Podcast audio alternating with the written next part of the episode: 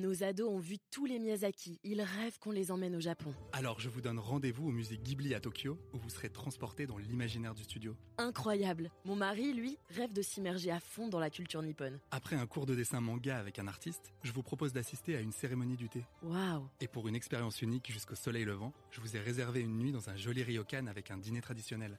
Je nous y vois déjà. Avec Marco Vasco, ne rêvez plus, vivez votre voyage l'esprit libre. Au rendez-vous sur marcovasco.fr pour imaginer votre prochain voyage sur mesure. Les podcasts du Figaro. Tu as les yeux fermés, les bras ballants, la tête légèrement penchée. Tu portes une large casquette, des gants, des souliers vernis, une combinaison de couleurs sombres qui fait comme une bouée au-dessus de tes épaules. Tu es l'image de la douceur. On dirait l'artiste qui, au moment de saluer son public, chavire sous le poids d'un amour débordant.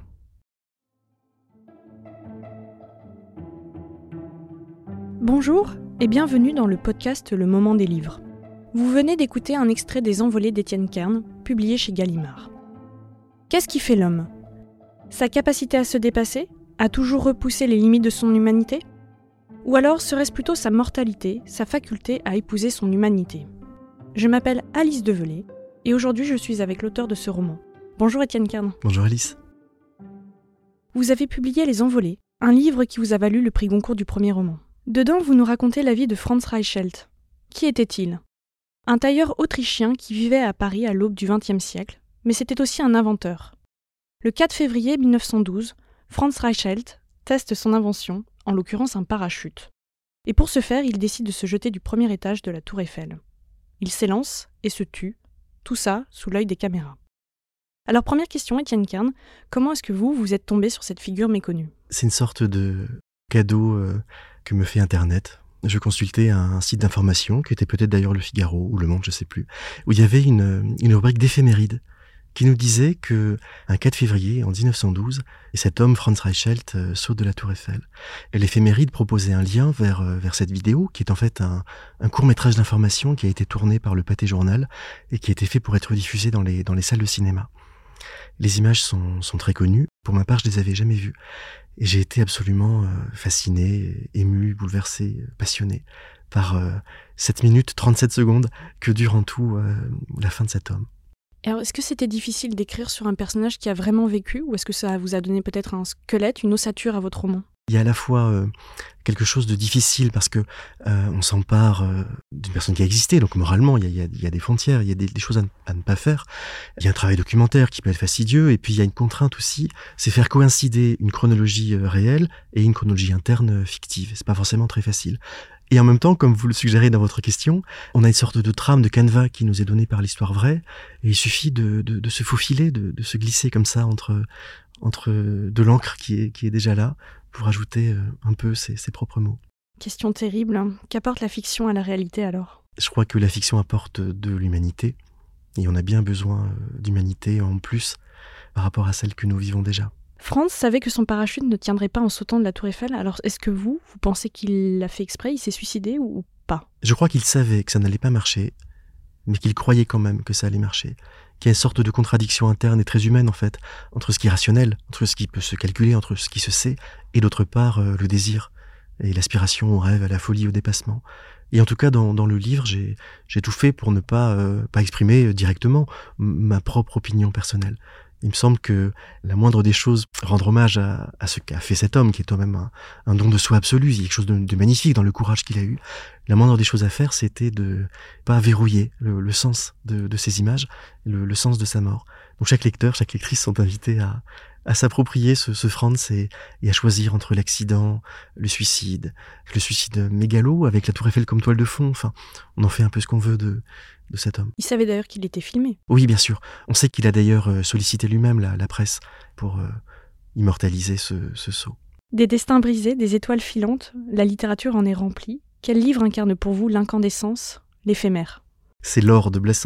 Il y a une sorte de résumé de, notre condition humaine dans le destin de cet homme qui est, ruiné par l'or. C'est-à-dire qu'on découvre de, l'or dans, les terres qu'il qu a acquises en Californie. Et on est au 19e siècle, à l'époque de la rue vers l'or. Et alors qu'il a commencé à bâtir un, monde nouveau, un empire, etc., il est complètement ruiné par la découverte du métal précieux sur ses terres. Et il est dépossédé de ses biens, et il finit terriblement. Il y a une sorte de, de trajectoire euh, très éphémère au sens où euh, ça va extraordinairement vite. Quel livre vous a fait aimer lire? Plutôt qu'un livre, je pense que c'est d'abord une personne. C'était Madame Volcringer. Anne Volcringer, qui était ma chère professeure de lettres en seconde, quand j'étais donc euh, au lycée. Madame Volcringer avait une manière de, de nous parler des, des livres qui... Euh, c'est un peu comme si elle nous donnait des nouvelles de, de vieux amis. Et elle faisait cette chose très belle, c'est qu'elle nous racontait beaucoup les histoires, en fait comme à des enfants, euh, nous racontait les histoires pour créer ce, ce, cet émerveillement qu'il y a dans, dans, le récit.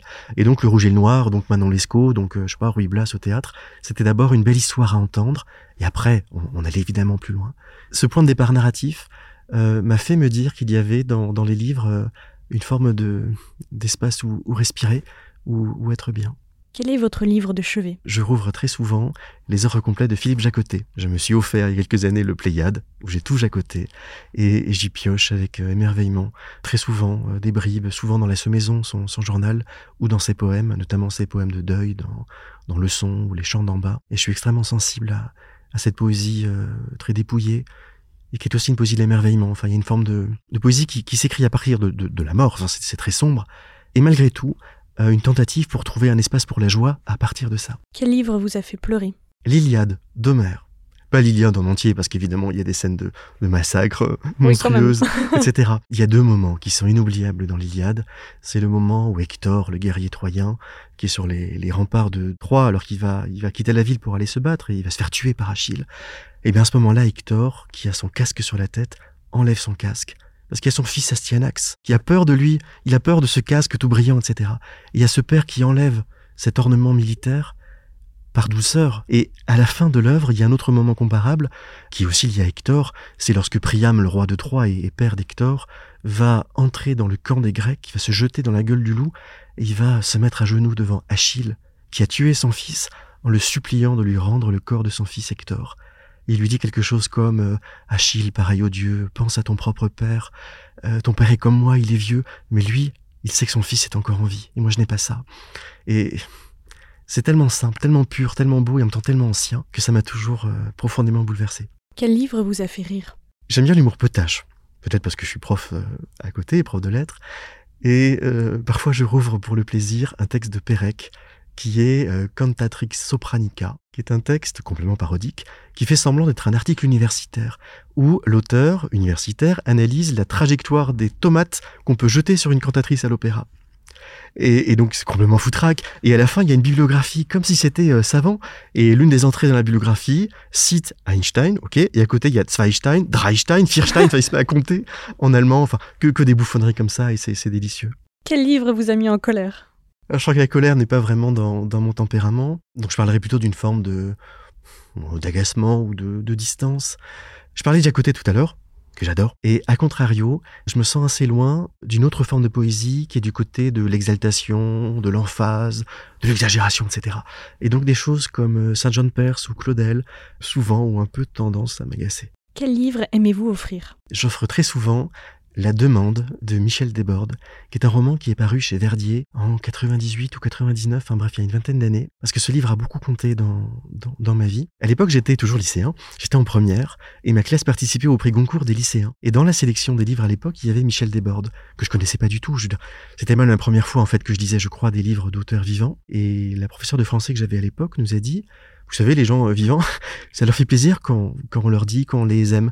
Et donc, si vous avez euh, un coup de cœur pour un livre, eh bien, envoyez une lettre à la maison d'édition et ça arrivera à l'auteur. Et j'ai été, euh, j'ai été bouleversé par la demande, qui est un livre magnifique, d'une très profonde poésie.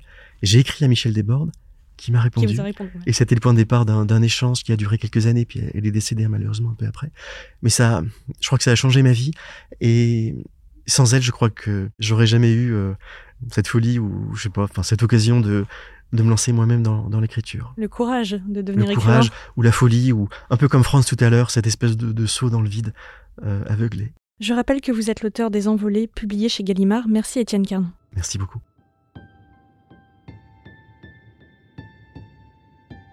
Merci de nous avoir écoutés. Cet épisode a été monté par Astrid Landon. Louis Chabin était à la prise de son. Vous pouvez retrouver tous nos podcasts sur lefigaro.fr et sur vos plateformes d'écoute préférées. À bientôt!